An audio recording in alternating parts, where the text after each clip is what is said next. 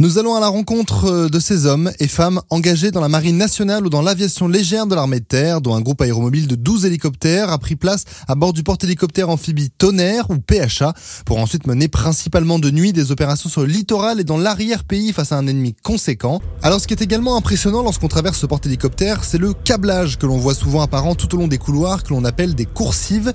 Et à chaque étage, chaque pont, on voit des écrans, des radars, des ordinateurs, enfin bref, c'est une véritable petite usine sur l'eau et donc on se dit, l'électricité à bord, bah forcément, doit y avoir du boulot. Pour nous en parler, nous rencontrons Justine, qui est officier marinier, c'est l'équivalent de sous-officier dans l'armée de terre. Bonjour Justine, est-ce que vous pouvez vous présenter? Bonjour, je suis le second maître Justine et je suis électricien à bord du PH Tonnerre. Et c'est vous, ça fait combien de temps que vous êtes à bord? Je suis à bord depuis 2019 et euh, je suis dans la marine depuis 2018.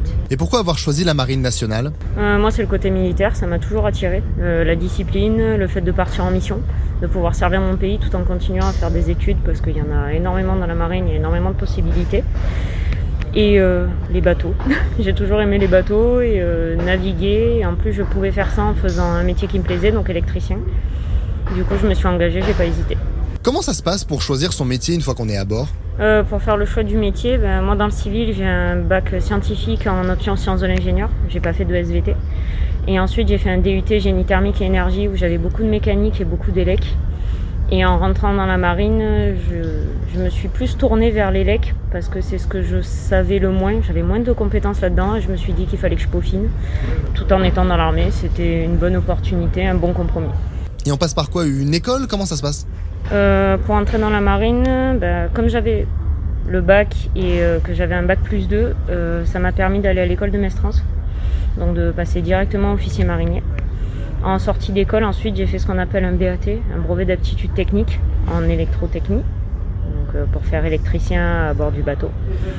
Et en sortie d'école, j'ai été directement affecté sur le PHA. J'en profite d'ailleurs pour dire qu'on avait d'ailleurs suivi une élève de l'école de Mestrance sur Skyrock PLM lors du défilé du 14 juillet de cette année. Je vous donne donc rendez-vous sur notre chaîne YouTube pour aller voir tout ça. Pour revenir à vous, Justine, c'est quoi votre quotidien? Euh, Mon quotidien, c'est je vais m'occuper de tous les problèmes électriques qu'on peut rencontrer à bord.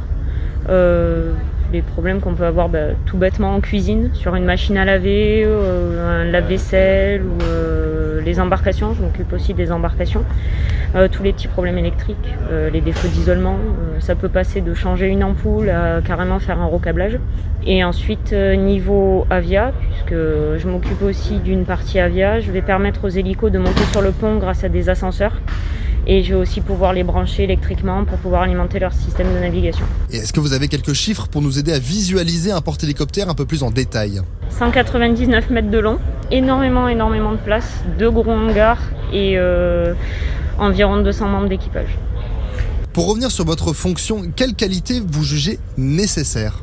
Euh, Il faut être concentré, euh, il faut avoir beaucoup de patience parce que par exemple quand on va être dans un dépannage, euh, il faut pouvoir prendre le temps de lire les plans, d'appliquer ce qu'on a appris à l'école et ce qu'on a appris sur le bateau grâce aux anciennes personnes qui nous ont formés.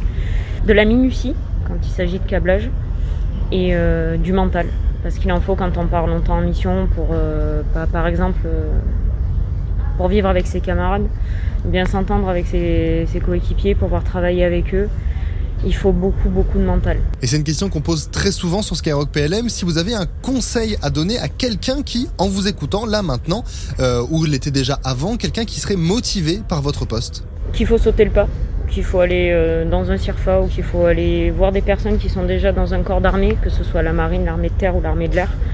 Et euh, pas hésiter parce que c'est très intéressant. C'est quelque chose qu'on ne peut faire qu'une fois dans sa vie. C'est pas travailler dans le civil, c'est pas travailler dans un bureau. On peut travailler n'importe où, n'importe quand. On s'adapte à différentes situations. C'est un choix de vie qui est certes particulier, mais il faut vraiment passer le pas parce que c'est quelque chose de, magique pour moi. Merci beaucoup Justine. Alors si vous vous posez des questions sur les métiers de la marine, vous avez entendu le conseil, hein, allez dans un CIRFA, un centre d'info et de recrutement des forces armées.